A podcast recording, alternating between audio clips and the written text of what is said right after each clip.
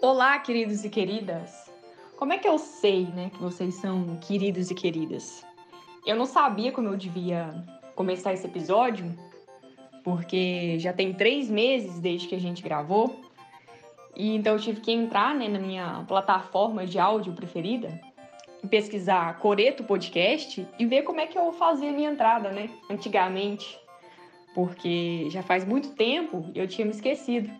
Oi, pessoal, eu sou o Caio Machado. Já faz tanto tempo que eu também não me lembro que eu costumava falar, mas eu já começo dando desculpa de por que esse episódio demorou tanto para sair, porque a entrevista de hoje é maior e esse provavelmente vai ser a maior edição até o momento e com certeza que mais deu trabalho para editar. Para quem não me conhece, meu nome é Caroline e o que importa é que a gente está de volta.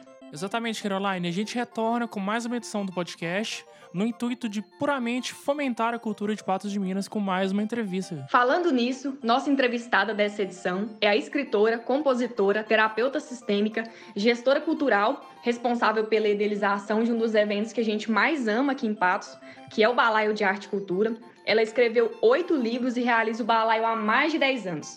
Seja bem-vinda, Regina Maria.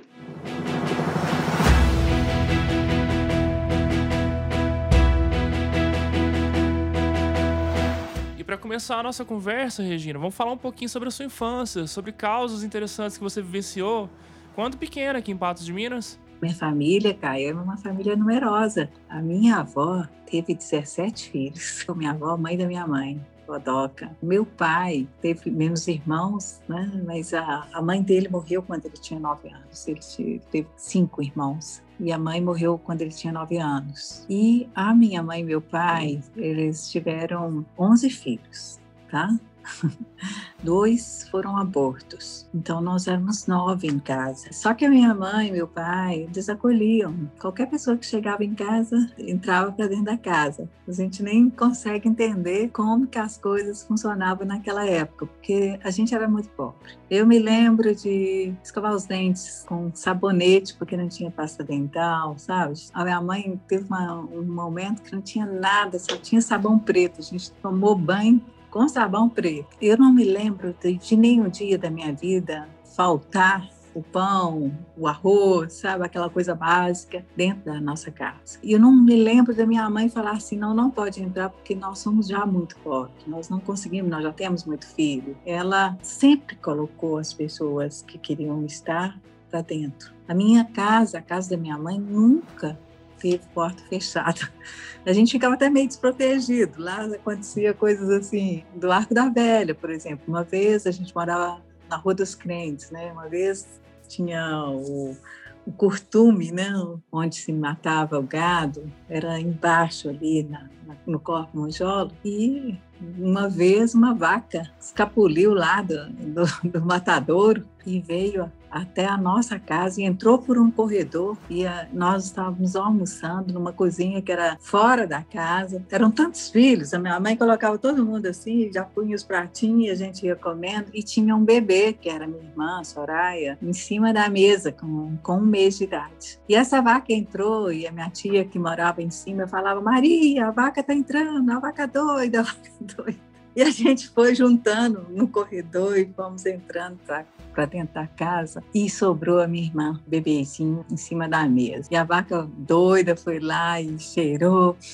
Né, e cheirou e borrifou ali em cima da, da Soraya. E depois de algum tempo ela saiu e a gente ficou apavorado pensando que ela ia morrer ou que a vaca ia pegar, mas de repente aconteceu de ela deu a volta e foi embora outra vez pelo corredor.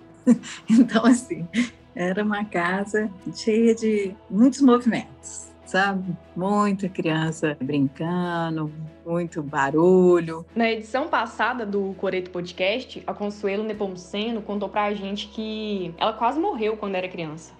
E aí a gente ficou sabendo que aconteceu alguma coisa parecida com você. Pode contar pra gente como é que foi? Essa história foi uma história interessante, porque era eu e minha irmã, nós tivemos uma gastroenterite, minha irmã é mais velha do que eu, um ano, e nós tivemos uma gastroenterite que meu pai e minha mãe ficaram assim, completamente perdidos com, com essa gastroenterite, porque o médico desenganou mesmo. Nós duas estávamos igual anjinhos, assim, prontas para morrer. E em partes não tinha o remédio que precisava, o remédio necessário para eu sarar daquela gastroenterite e minha irmã também. E meu pai saiu muito desesperado na, na rua e encontrou, olha bem, com quem? Com Zé Ribeiro. Era o único homem na cidade que tinha uma Kombi da Grosseries. Então, é, ele contando o caos para o Zé Ribeiro, que atualmente é meu sogro, né? ele se colocou à disposição, o Zé Ribeiro, e eles foram em Lagoa Formosa,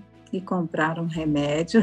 E a partir do momento que nós tomamos o remédio, a gente voltou à, à vida. A gente sarou, né? Eu e a Fátima, e voltamos à vida. E a gente estava igual um anjinho já, quase morrendo. E eles já estavam pensando que eles iam perder duas filhas a gente voltou à vida nesse momento que a gente tomou aquele medicamento que foi uma ajuda do seu Zé Ribeiro. Eu falo com ele, né, que também a ele eu devo a minha vida, porque aquele que traz a vida uma segunda vez também é, de certa forma, aquele que, que a gente também coloca como uma das pessoas da nossa família, né? Uma das pessoas que foram importantes na nossa família.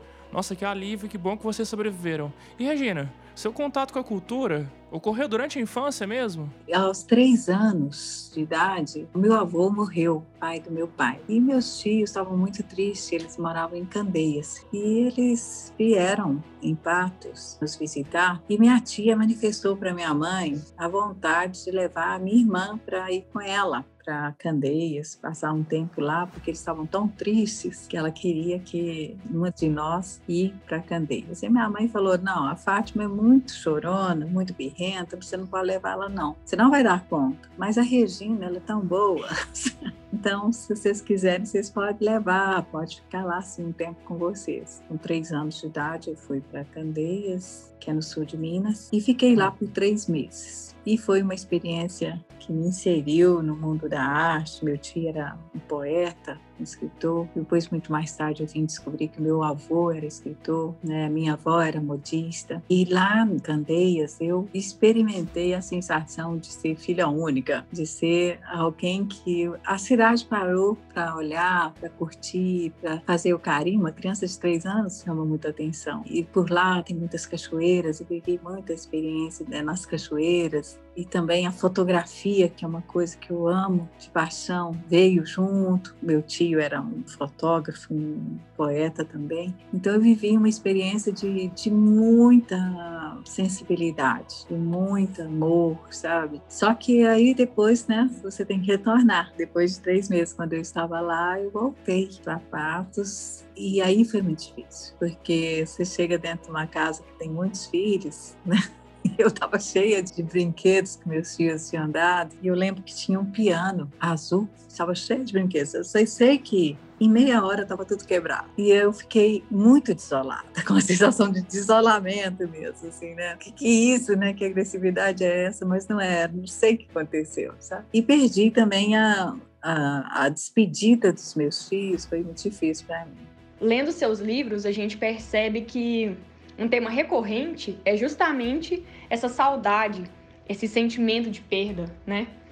Isso teve início devido a, a todas essas suas vivências? Dentro da minha escrita, por exemplo, de tudo que eu faço, tem muito essa presença. Se há um cânone que norteia meu trabalho, tem muito a ver com o silêncio, com a ausência, com essa sensação de abandono, de não conseguir segurar aquele que você ama, de não conseguir segurar aquele que te fez sentir bem, de não conseguir se segurar dentro sempre de um estado de bem-estar. Então é sempre as perdas que chegam, que você tem que processar na vida, as perdas necessárias necessárias, as que não foram tão necessárias, mas que acontecem. E por aí surge também a poesia, surge o romance, surge a composição musical, surgem muitas coisas.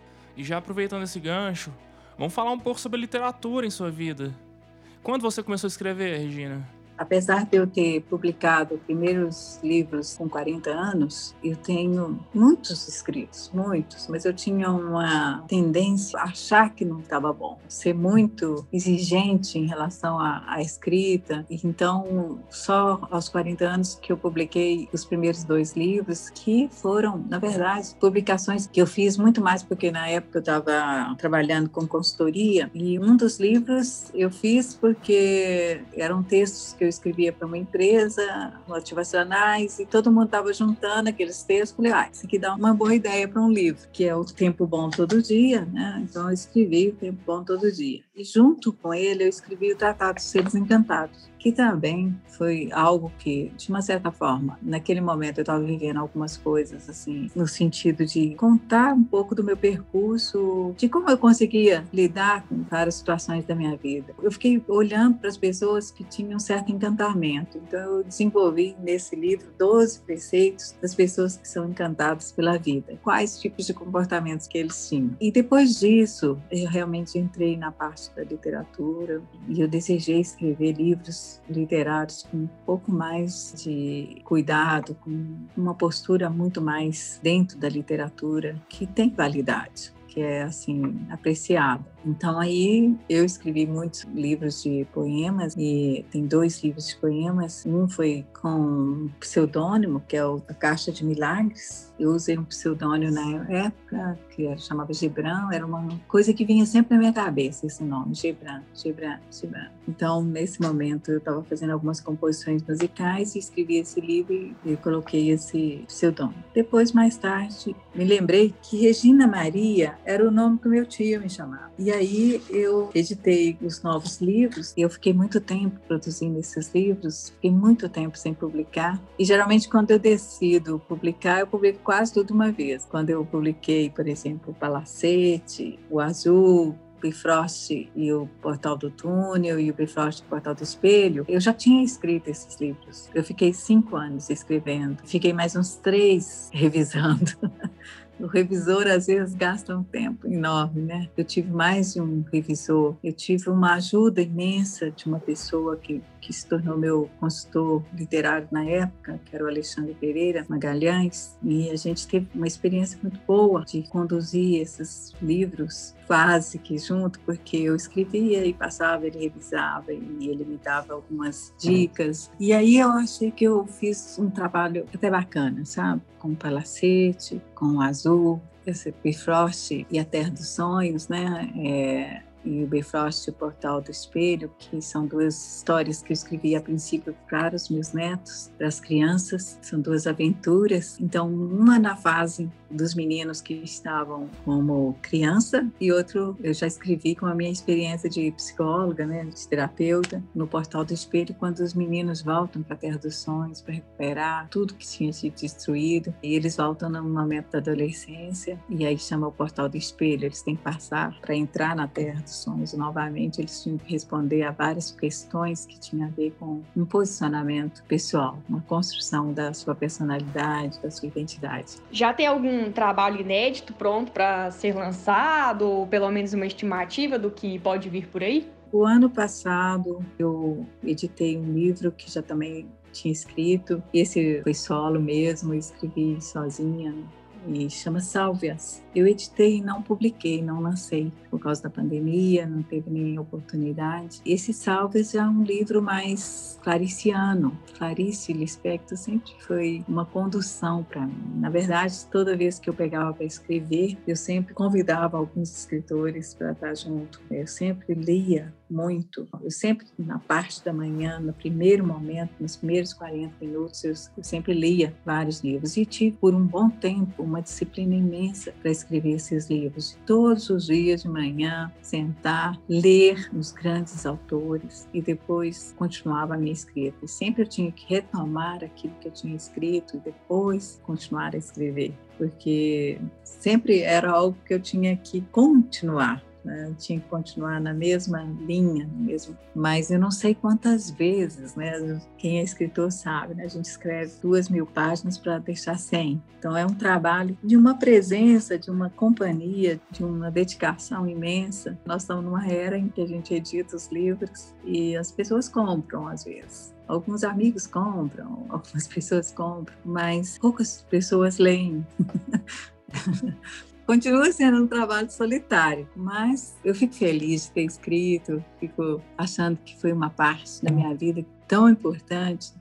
Eu sento, acabo escrevendo alguma coisa e retomando a escrita. Isso não sai mais de mim. Toda vez que eu vou escrever, eu sempre olho para o meu avô, que se chamava José Caetano de Faria. Por um tempo até usei um pseudônimo que chamava J. Caetani. E eu usei esse pseudônimo e não sabia que meu avô era escritor. E depois de algum tempo, eu falei, olha como é que é o inconsciente da gente, né? Eu usei um pseudônimo com J. Caetano, meu avô chamava João Caetano e era um escritor. As cartas de amor da minha avó com meu avô, do meu avô para ela, eram de uma poesia assim indescritível. Então eu fico feliz e sempre estou olhando para os olhos dele antes de escrever também, sabe? Avô, vem aqui comigo, você é bom nesse negócio, sabe? Assim a gente deixa de ser tão solitário, porque tem muitos personagens que a gente convida para estar junto com a gente e nos ensina o caminho da vida, ensina como percorrer esse caminho. E além de escritora, você também atua como compositora. Inclusive, o hino do Balai foi você que escreveu. Fale um pouco desse projeto criativo para a gente eu tenho mais ou menos umas 20 composições. O hino do Balai, né, que é chamado hino do Balai, que é Mulher Terra Flor, é uma música do Mário Reile e a letra é minha. Terra, pastos, vastos, calor, castos, berços, brados de amor, poucos passos breves, Arthur.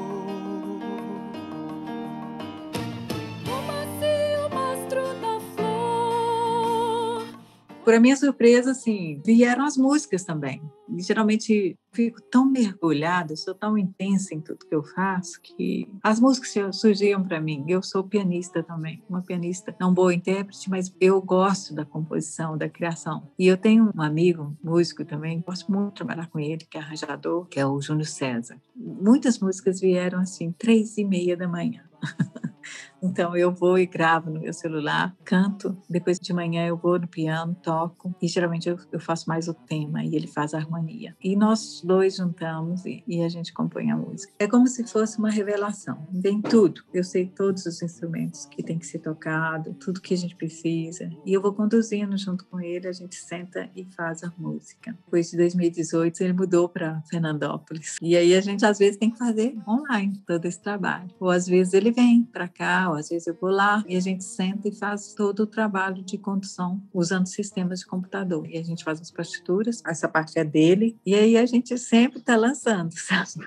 A nova música do tema balaio, né? Então nós temos, acho que do balaio são cinco músicas, né? Que a gente fez para o balaio de arte cultura, inclusive do ano passado, que foram duas músicas que apareceram como a trilha sonora do, do filme A História do Balaio, né? Dez anos, chama Dança do Novo Mundo e a outra chama A Marcha do Novo Mundo, que é uma música que a gente fez mostrando inicialmente o momento da pandemia que ela nos pega, que é aquele momento que titubeia, a música ela titubeia bem, ela, ela tem uma certa quebra na harmonia e depois a gente entra com um momento em que a pandemia já se foi e inauguração de um novo mundo, que é a segunda parte da música, que também foi usada dentro do filme da história do balaio. É uma parte que eu amo fazer, eu adoro mergulhar e fazer as composições musicais. A música também está muito presente na sua vida, né? principalmente a música clássica, por meio da Orquestra Filarmônica de Patos de Minas. De onde veio a ideia de montar uma orquestra? Cinco, seis anos atrás, nós inventamos de fazer também a Orquestra Filarmônica de Patos de Minas, que eu tive uma escola de música e lá surgiu, né? Essa escola de música vai criar uma orquestra para representar a cidade de Patos de Minas. nós fomos a mantenedora dela durante muito tempo e contamos com os patrocínios das empresas da família para formar essa Orquestra Filarmônica de Patos de Minas, que durante cinco anos foi uma orquestra com formação de alunos. E depois da pandemia, a gente decidiu que faria uma orquestra, porque para a orquestra é necessário pessoas que estejam envolvidas com a música e só com a música porque é muito tempo que eles precisam estudar para fazer obras, para executar obras de compositores ou inéditas, porque nós somos a primeira orquestra que tem músicas inéditas, né? Tem músicas autorais, eu não conheço nenhuma outra orquestra, as, geralmente as orquestras interpretam compositores. Nós, os, por exemplo, os temas do Balai de Arte Cultura todos foram compostos por nós e, e é pela orquestra.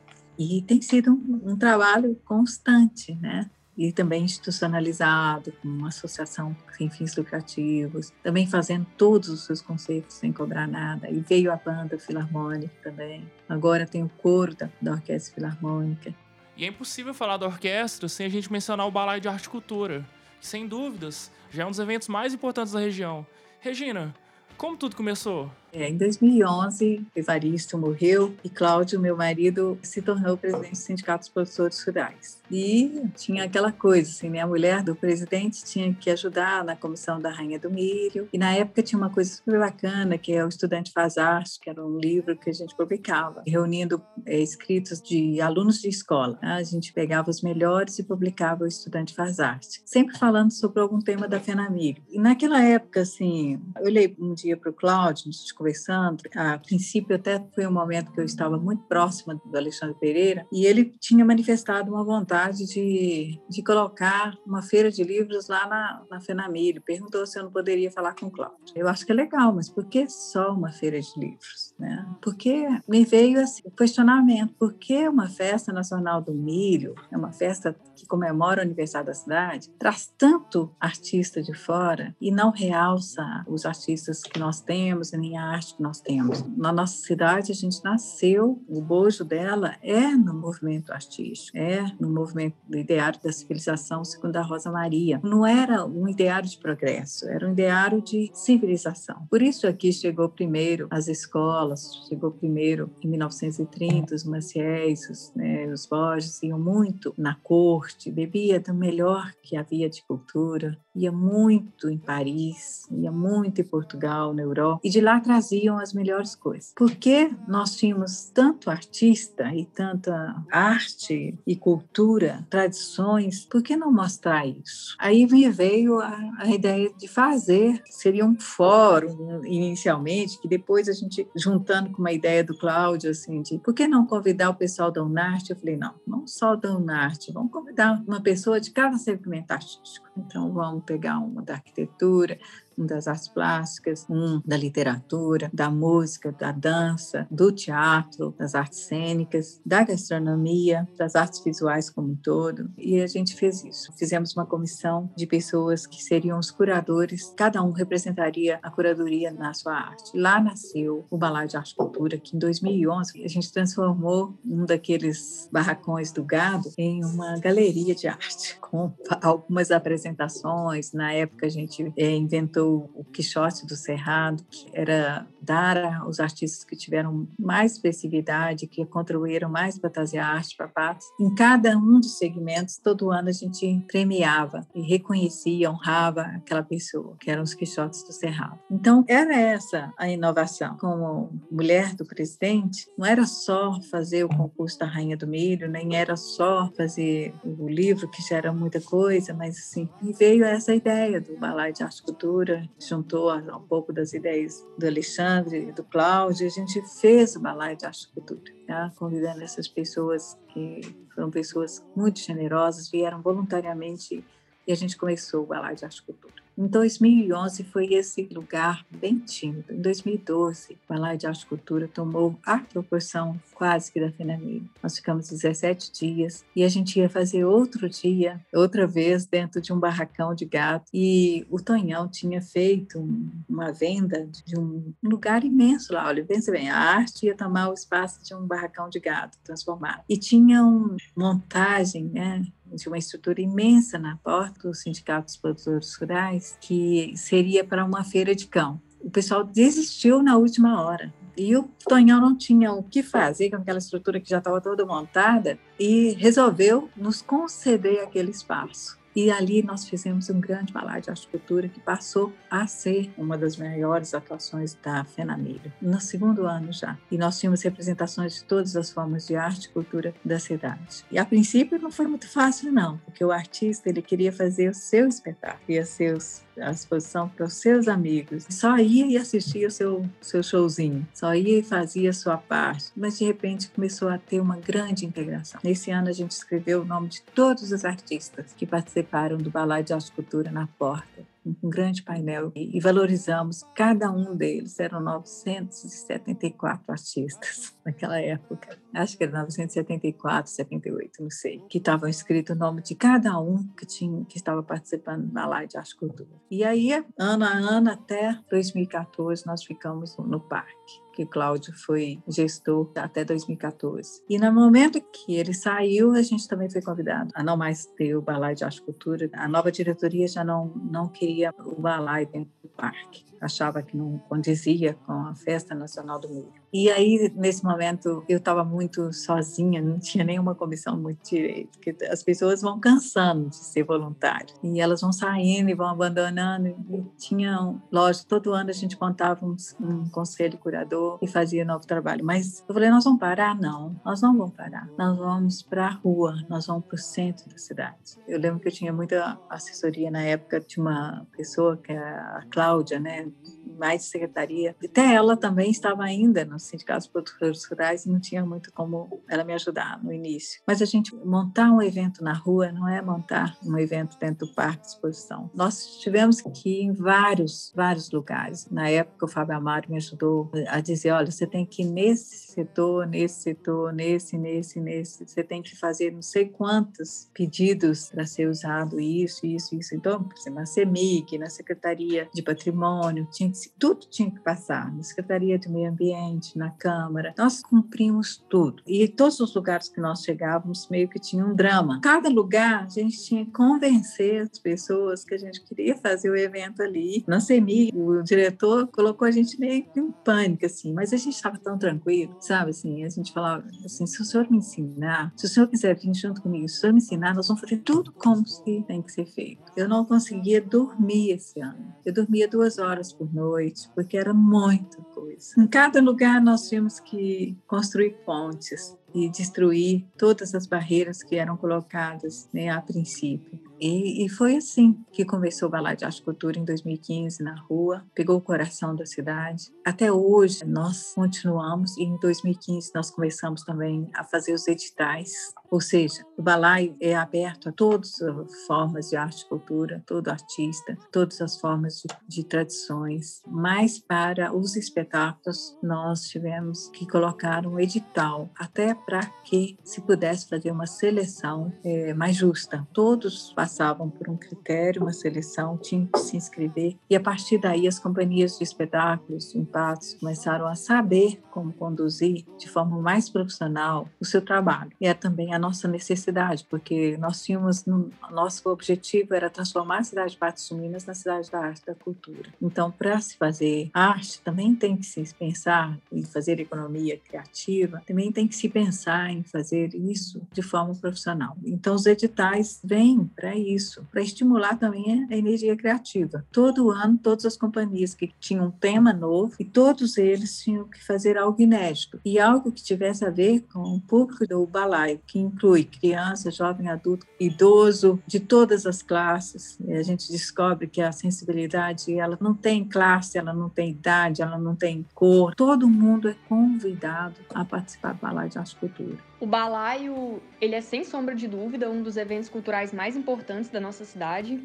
E ele foi criando uma cena própria, né? Um movimento orgânico de artistas que cada vez se profissionaliza mais e fomenta a economia criativa, né? A única forma do artista conseguir alguma coisa é ele entrando numa certa cooperativa. Ele tem que se juntar e fazer o grande movimento, porque senão a gente vai sempre ficar patinando. Mas é necessário também profissionalizar. Eu tenho falado muito atualmente, quando eu tenho a chance de falar assim com autoridade, de que porque Pato se esquece, e esse é um segmento importante, que atrás dele tem gente, e gente com talento, e que às vezes está está passando por muitas dificuldades, que às vezes nem consegue fazer um trabalho, um aprimoramento da arte, porque a arte vira um trabalho de fim de semana, não um trabalho em que ele vai ser remunerado para fazer aquilo. Muitos artistas que nós temos, apesar da gente ter um potencial artístico enorme, a gente fazia sempre um levantamento para entrar no balai de quantos artistas né, iam participar, quantas companhias, e a maioria dos artistas patenses estão dentro da periferia, mas ele não tinha condições de parar e fazer a sua arte, de fazer só a sua arte, né? de se dedicar só à sua arte. Então, fica um, um projeto de fim de semana e que ele vai, às vezes, vender muito barato, porque qualquer coisa que entrar para essa pessoa é importante para o sistema em que ele tem que sustentar orçamento familiar, etc. E a gente tem falado muito isso, porque não ser olhado esse segmento que merece ter o espaço para ser só artista. Ser artista é colocar o sentimento de um povo dentro de uma nação. Trazer a uma nação o sentimento de nação mesmo. Porque uma nação que não tem a arte, que não tem a cultura, que não tem a tradição, não se pode dizer que é uma nação. Então, quando falta esse movimento artístico, falta a alma de um povo, quase como se fosse isso. Então, ano a ano, a gente tem feito o balai de arte cultura e, assim, eu não conheço ninguém que tenha chegado para nós e tenha se apresentado que a gente não tenha ouvido a história dele, que não tenha ouvido o percurso. E se é algo que é substancial para a arte, para mostrar, a gente está sempre mostrando, a gente está sempre junto ali. Então, há 10 anos, né, o balai, agora esse ano é o 11 ano, porque apesar de ter começado em 2011, ano a ano, contou 10 edições o ano passado, e essa é a, primeira, a 11 edição. O ano passado não aconteceu o balai de arte cultura de forma efetiva com o público, mas aconteceu com os filmes que nós lançamos, né, com a história do balai de arte cultura 10 anos, com uma apresentação reunindo todas as formas de arte também, seguindo os protocolos da pandemia, com poucas pessoas nos espetáculos, mas tem sido construído esse trabalho de manter o Valage Arte Cultura sempre como uma organização e uma instituição que tem um CNPJ, que segue determinadas posturas delas nós não abrimos, que é, por exemplo, trazer esse sentimento de inclusão do artista, de pertencimento, de honra àquilo que veio das tradições, né? mas ao mesmo tempo de impulso para se tornar mais profissional e de estar participando com todos os grupos que nos chamam para estar junto, a gente está junto também e construindo sempre algo que é um acréscimo, tem que ser um acréscimo.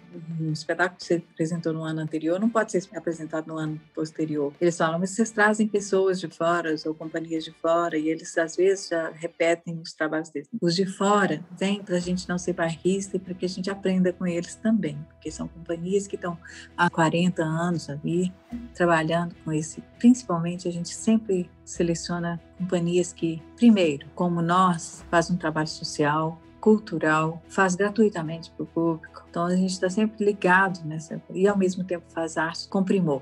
Então é importante, né, que a gente traga isso de fora, mas é importante para se tornar a cidade da arte da cultura que a gente construa sempre espetáculos inéditos, porque isso é que faz o movimento da economia criativa. Se apresentar as mesmas coisas sempre, não vai nos trazer uma postura de crescimento da arte enquanto substancial. Todo o movimento do Balai é para essas questões. E esse ano o Balai ocorre numa versão digital, né? Inclusive as gravações estão sendo realizadas, e a exposição de paus fundadores, com obras da Catarina Magalhães, ficará exposta até o dia 30, no Teatro Municipal Leão de Formosa.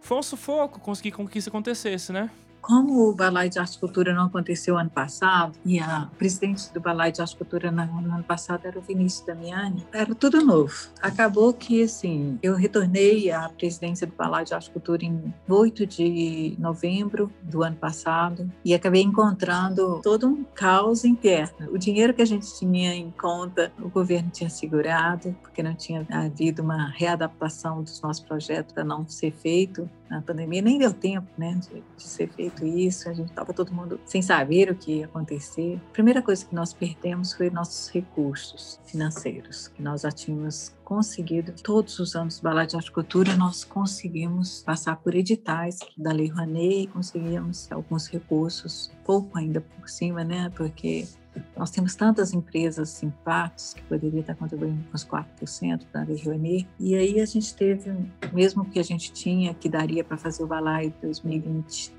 com o propósito que a gente queria comemorar os 10 anos, mas isso de repente não estava mais na conta do balaio. Nem o dinheiro que veio da Secretaria de Cultura do Estado, que também foi de um projeto que a gente fez e a gente conseguiu ser aprovado e recebemos o dinheiro. De repente tudo estava fora das nossas contas. Desde então a gente contratou uma empresa de São Paulo que é responsável hoje por toda a parte de condução desses recursos, também de readaptação dos projetos via Lei Rouanet, via lei estadual, e nós estamos seguindo parâmetro por parâmetro, né, todas essas coisas, sabe? Só que com a adaptação de ser tudo no virtual esse ano. Falando de pandemia, como é que você tem lidado com esse momento delicado da história da humanidade? Eu vejo esse momento como um momento necessário, apesar de toda a dor. Né? A humanidade estava pegando um rumo meio estranho, de muito egoísmo, de muita autoimagem, de pouca solidariedade, sabe? De, divisões demais, né? Eu sou importante quando eu, eu sou contrário a você. E o que a gente estava vendo, parecia que não tinha jeito assim, não ia ter jeito, assim, de fazer as coisas um pouco diferente do que a gente gostaria, né? Então, a pandemia, de uma certa forma, ela vem e, assim, não tem jeito, assim, eu como terapeuta, como psicóloga, como consultora também, isso é uma coisa que, não tem não tem mudança se não tiver dor. Você tem que passar, uma das frases que eu faço, né? Assim, não tem nada mais honesto do que a dor. E nela a gente se encara e a gente acorda, né? um tapa na cara e a lucidez traz essa seu olhar com uma sinceridade tão grande que, assim, pelo menos a princípio ela é muito triste. Ela é triste, assim como toda a raiva. Eu, como psicóloga, fiquei querendo entender qual o sentimento das pessoas quando estavam sofrendo apesar das lágrimas, apesar de todo o desespero às vezes, do choro, a sensação que eu tinha é que quando ela atravessava aquele momento tinha uma certa limpeza, um certo posicionamento diferente, ainda mais quando ele é ajudado por um terapeuta, ele se posiciona diante da vida e às vezes no início com uma certa tristeza, um recomeço. Regina, a gente agradece a sua participação aqui no Coreto Podcast. Estamos ansiosos para a nova edição do Balai, que acontecerá esse ano. Também estamos ansiosos para o seu novo livro. E para finalizar, fala um pouquinho sobre a sua carreira como terapeuta. Em 84, eu me formei como psicóloga. E a princípio, pelo menos os primeiros nove anos, eu era psicanalista. A minha formação era toda psicanalítica. E depois me veio a terapia sistêmica e eu me apaixonei pelo trabalho da terapia sistêmica. Eu fiz toda a formação, alguns cursos foram com Beth Helling, mas a maioria deles, a minha formação foi com o Décio e a Wilma, e comecei a trabalhar com a terapia sistêmica. E até hoje é uma atividade que eu faço vez por outra. Né? Nós temos um grupo, só que a pandemia deu uma parada nisso, né? Porque como você vai impedir de alguém aproximar do outro se é um trabalho sistêmico, é fenomenológico? Então, os trabalhos sistêmicos, eles sofreram uma parada. Mas desde então, eu tenho me colocado à disposição de pessoas que, que estão passando por um momento difícil, por causa da pandemia e gratuitamente oferecendo tratamentos via online. Aí já não é mais importante se é sistêmico, se não é. É importante é que seja um trabalho de apoio. Muitas pessoas extremamente sensibilizadas e, e às vezes em pânico mesmo por causa da pandemia nós tivemos a possibilidade de acompanhar passo a passo. E nesse momento eu me coloquei de uma, de uma forma bem disponível mesmo. Porque era, era, muito doido esse momento. A gente até ia conhecendo como terapeuta também como reagir com o cliente. Porque você falava de manhã com o cliente, ele se acalmava. À tarde ele já estava em pânico outra vez. A minha condição era: qualquer momento, se precisar, você me passa um WhatsApp e eu entro em contato. Assim que eu olhar. E assim foi feito muitos atendimentos, né? Esse momento, mais do que nunca, né, em que a pandemia, é muito importante a gente trabalhar com a pessoa no sentido dela recuperar um pouco de alegria, né, de não ficar vibrando tantas energias negativas. né? mas também tirar aquilo que está tampando os olhos dela, né? aquele cisco que está lá, que está machucando, né? Ter a capacidade de, com, às vezes, com uma palavra, tirar, fazer a palavra certa, né? abrir um dique que ela saiba agir diante daquela situação de forma mais favorável. Colocar ali uma esperança, um alento, olhar nos olhos da pessoa falar: Eu estou com você. Se for preciso ser ligado daqui 10 minutos, estou com você. É isso que é a minha prioridade nesse momento. E isso ajudar ela a superar tudo que ela está passando. Nós todos perdemos, né? Eu perdi minha mãe, perdi um tio, uma tia, minha mãe não foi de Covid. Meu pai, logo depois que eu perdi minha mãe, meu pai quase morreu também de Covid. Não, não quase morreu, graças a Deus, foi bem, bem, bem mesmo. Mas a gente quase, uma semana depois, quase que ele vai. Então, sim, eu sei o que é essa dor. E por saber tanto o que ela é, eu sei que, que eu posso ajudar alguém que está precisando.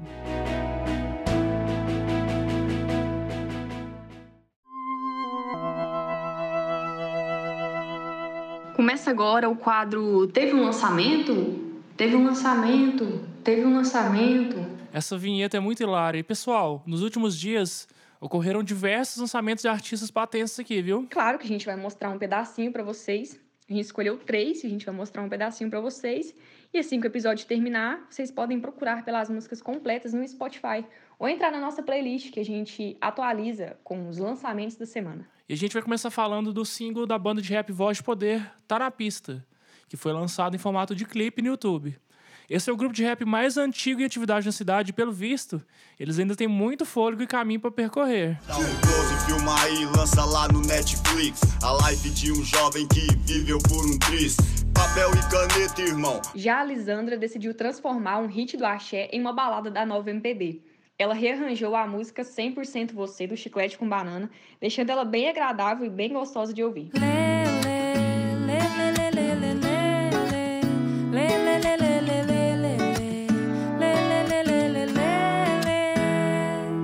E por fim, o cantor hebreu, juntamente do músico Tio Bruno Tubarão, lançou o single Melodia da Esperança, composto de forma colaborativa por meio de stories no Instagram.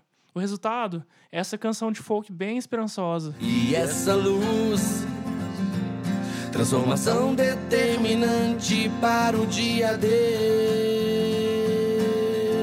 Lembrando que a resenha dessas músicas já está no nosso site www.jornaldepatos.com.br e as músicas estão disponíveis na nossa playlist Jornal de Patos no Spotify e ela é atualizada sempre que algum artista lança alguma música. E aí você segue a playlist e você tá sempre atualizado. Chegando a hora.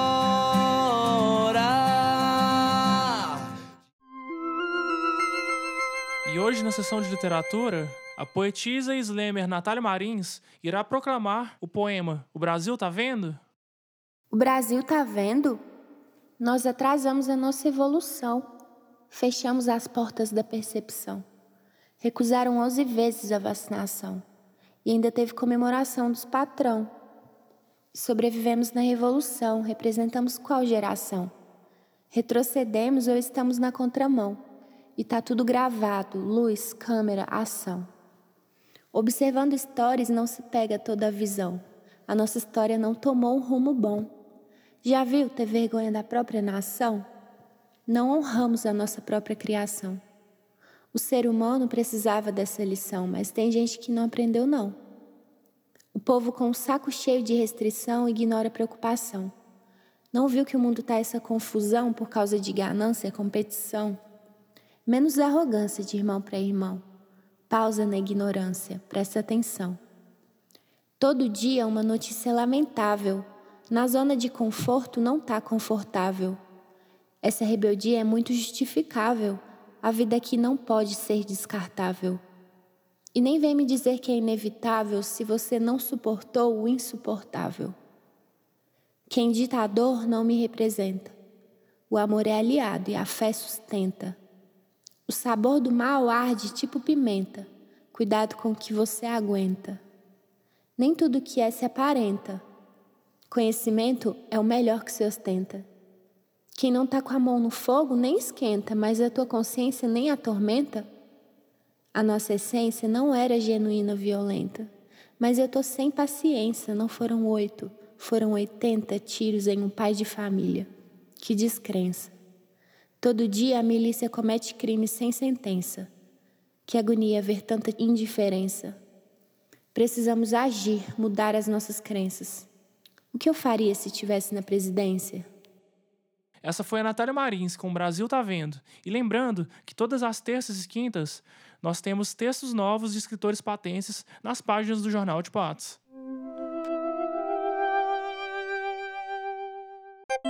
Chegamos ao fim de mais uma edição do Coreto Podcast e dessa vez a gente não vai prometer um prazo para entregar o próximo episódio, porque isso não tem dado muito certo, né? E o Caio escreveu aqui na pauta que quando o momento chegar, o episódio pipocará no seu feed. Eu me recuso a falar pipocará. Ninguém nunca, ninguém nunca vai me ouvir falar essa palavra.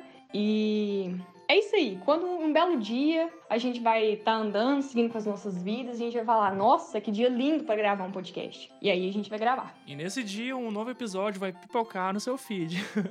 Eu agradeço a todos que chegaram até aqui e reforço a importância de apoiar nosso trabalho colaborando mensalmente com o nosso financiamento coletivo no Catarse ou pelo nosso Pix, jornaldepatoscontato.gmail.com. Não é fácil fazer o jornalismo independente de qualidade e com essa ajuda, que pode ser de quanto vocês quiserem, vocês vão fortalecer a nossa prática que busca valorizar a cultura de Patos de Minas. É isso. Até a próxima edição.